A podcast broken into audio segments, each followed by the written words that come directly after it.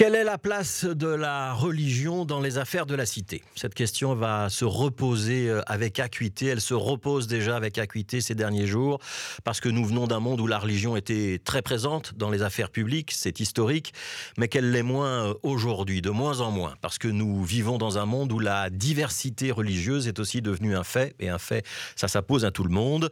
Une société donc euh, marquée autrefois par le catholicisme, religion qui a beaucoup perdu de son influence alors que d'autres courant de pensée, la laïcité, mais aussi l'islam ou les mouvements évangéliques sont aujourd'hui très présents en région bruxelloise. Alors comment assurer la cohésion et le vivre ensemble dans ce contexte? Comment s'assurer que le fait religieux n'interfère pas avec la gestion politique et que chacun euh, trouve sa place, se sente chez lui sans empiéter sur les convictions philosophiques du voisin? C'est toute la question, elle est très sensible et elle risque de le devenir encore plus dans un futur proche. Il y a des élections l'année prochaine.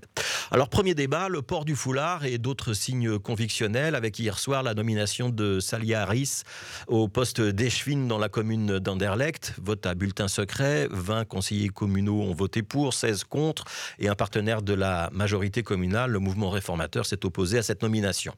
Le débat sur le port du foulard, il est récurrent, il revient périodiquement dans notre actualité avec d'un côté ceux qui estiment que pour représenter l'autorité de l'État et sa neutralité, pour s'exprimer au nom de tous les citoyens, il faut s'abstenir de tout signe distinctif qui trahit une conviction ou une adhésion à une religion. Et puis il y a de l'autre ceux qui estiment que ce qui compte, ce sont les actes et pas l'apparence, qu'on peut accomplir sa tâche, quelle que soit la manière dont on s'habille ou on se couvre ou pas la tête. Il y a des arguments respectables dans les deux positions. Il est important de les écouter, important d'entendre aussi ce que disent les femmes concernées, parce que les motivations qui aboutissent au port du foulard peuvent varier d'une femme à l'autre. Et puis très important aussi de comprendre qu'on ne parle pas que du foulard, mais de celles qui le portent, femmes qui ont le droit de s'intégrer par le travail notamment, et qui surtout méritent le respect lorsqu'on parle de leur futur et de leur place dans la société bruxelloise. Autre débat qui est en train de s'envenimer. Les cours d'Evras éveillent à la vie relationnelle active et sexuelle, ce qu'on appelait les cours d'éducation sexuelle autrefois. Les milieux conservatoires, le milieu conservateur ne veulent pas de ces cours. Et depuis plusieurs semaines, ils ont d'ailleurs lancé une campagne de pression et de désinformation, faut oser le mot, pour euh, essayer d'empêcher qu'on les mette en place. Il y a donc énormément d'informations fausses qui circulent, notamment sur les réseaux sociaux. Non, on ne va pas inciter les enfants ou les adolescents à fréquenter des sites pornographiques ou à s'envoyer des photos dénudées. Non, on ne va pas leur conseiller de devenir homosexuels.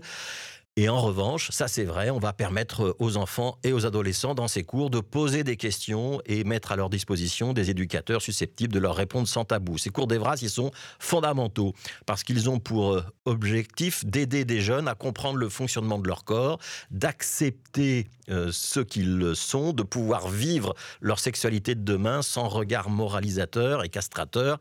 Et surtout, ils ont comme ambition ces cours d'apprendre aux jeunes à respecter l'autre, le corps de l'autre relation sexuelle basée sur le consentement et aussi le respect des différences, la liberté pour chacun de choisir d'aimer une fille, un garçon ou personne ou les deux. Hier, une série d'associations musulmanes se sont dit en totale opposition avec le projet d'Evras. Elles ont le droit d'exprimer leur opinion, évidemment, comme les chrétiens intégristes ou d'autres groupes conservateurs l'ont fait avant elles. Mais on va rappeler deux, trois choses. Le fonctionnement du corps humain, c'est de la science les bébés ne naissent pas dans les roses, mais à la suite d'une relation sexuelle. On doit l'apprendre aux élèves, que les parents soient musulmans, catholiques, intégristes ou bouddhistes. En Belgique, chacun a le droit de disposer de son corps comme il l'entend et ne doit pas se soumettre à la contrainte pour une relation sexuelle, que les parents soient animistes, évangélistes ou bouffeurs de curés. Les femmes ont droit à la contraception, que leurs parents soient juifs, protestants ou adorateurs des ours polaires.